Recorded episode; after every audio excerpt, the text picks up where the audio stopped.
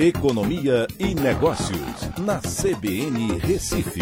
Oferecimento Cicred Recife e Seguros Unimed. Soluções em seguros e previdência complementar. Olá, amigos, tudo bem? No podcast de hoje eu vou falar sobre a expectativa de até onde o preço do petróleo vai chegar.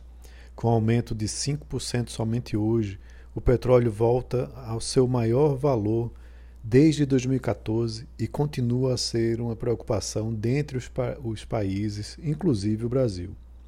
A OPEP, e a Agência Internacional de Energia aumentaram a oferta, mas ainda preocupa é, at até onde esse preço vai chegar. Enquanto a invasão russa continua e as sanções econômicas vão aumentando, o petróleo bateu os 110 dólares o barril e pode subir ainda mais Preocupação com a redução na oferta russa move o mercado, fazendo com que o preço responda a essas preocupações de desabastecimento. A OPEP anunciou que vai aumentar sua oferta em 400 mil barris dia, mas isso é insuficiente para trazer uma melhora na disponibilidade de petróleo no mundo. Em janeiro, a mesma OPEP tinha anunciado uma redução de 900 mil barris por dia. Então, esse aumento é, que se, é, sequer atende à redução anterior. A OPEP+, também se recusou a excluir a Rússia de sua organização.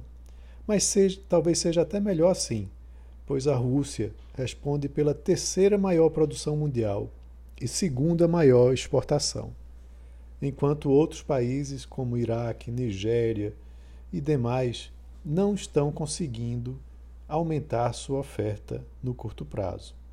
Os conflitos internos dos países produtores e exportadores de petróleo levaram a uma queda significativa no investimento para a expansão da oferta.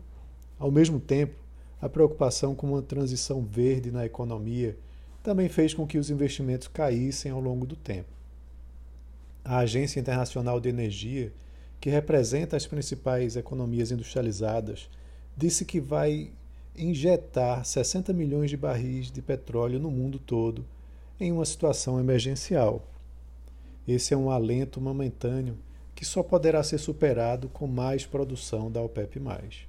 No curto prazo, a Arábia Saudita e os seus aliados árabes são os únicos que têm a capacidade de aumentar a oferta e atender essa queda drástica da oferta russa.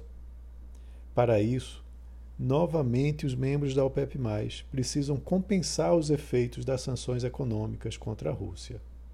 Então é isso, um abraço a todos e até a próxima.